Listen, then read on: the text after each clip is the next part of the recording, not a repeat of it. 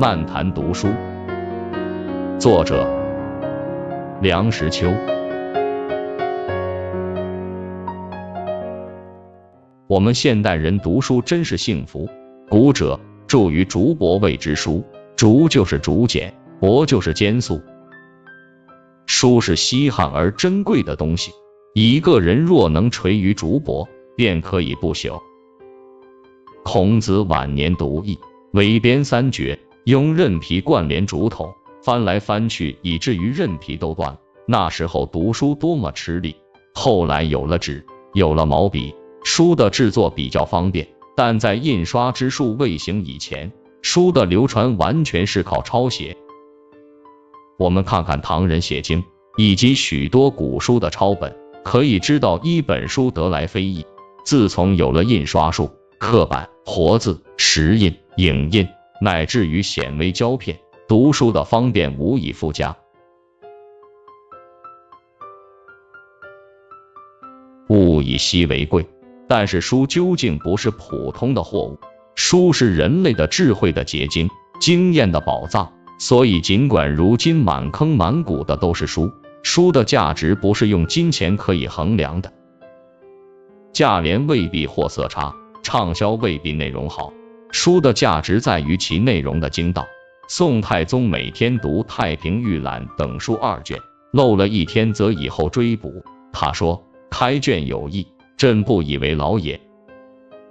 这是开卷有益一语之由来。太平御览采集群书一千六百余种，分为五十五门，历代典籍尽萃于世。宋太宗日理万机之暇日览两卷，当然可以说是开卷有益。如今我们的书太多了，纵不说粗制滥造，至少是种类繁多，接触的方面甚广。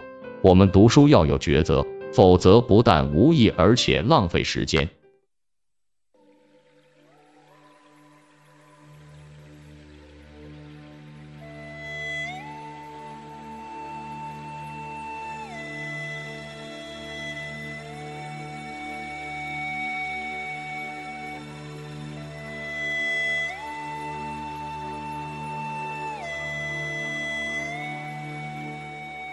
那么读什么书呢？这就要看个人的兴趣和需要。在学校里，如果能在教师里遇到一两位有学问的，那是最幸运的事。他能适当的指点我们读书的门径。离开学校就只有靠自己了。读书永远不恨其晚，晚比永远不读强。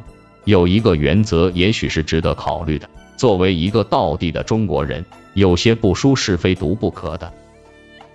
这与行业无关，理工科的、财经界的、文法门的，都需要读一些未成中国文化传统的书。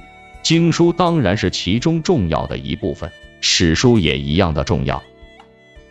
盲目的读经不可以提倡，意义模糊的所谓国学亦不能验现代人之望。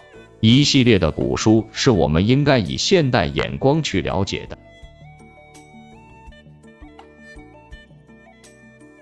黄山谷说：“人不读书，则尘俗生其间；照镜则面目可憎，对人则语言无味。细味其言，觉得似有道理。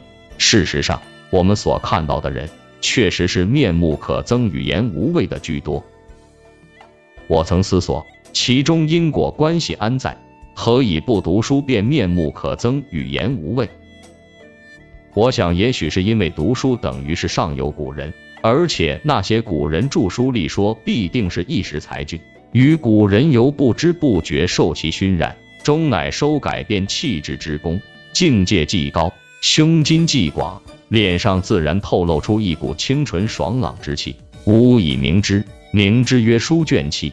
同时在谈吐上也自然高远不俗。反过来说，人不读书，则所为何事，大概是献身于世网尘劳。困厄于名将利所，五烧六弊，苦恼烦心，自然面目可憎，焉能语言有味？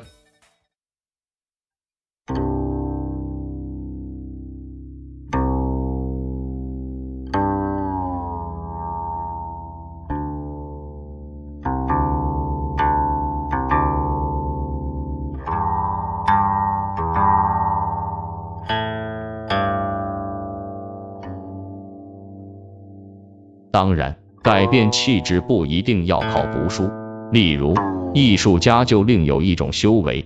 伯牙学琴于成连先生，三年不成。成连言吾师方子春今在东海中，能怡人情，乃与伯牙偕往，至蓬莱山，留伯牙宿，曰：子居习之，吾将迎师。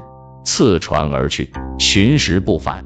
伯牙阎望无人，但闻海水动，崩拆之声，山林鸣，群鸟悲嚎，怆然叹曰：先生将以我情。乃援琴而歌，驱程。程连次船迎之而返。伯牙之琴，遂妙天下。这一段记载，写音乐家之被自然改变气质，虽然神秘，不是不可理解的。禅宗教外别传根本不立文字，靠了顿悟即能明心见性。这究竟是生有异禀的人之超绝的成就？以我们一般人而言，最简便的修养方法是读书。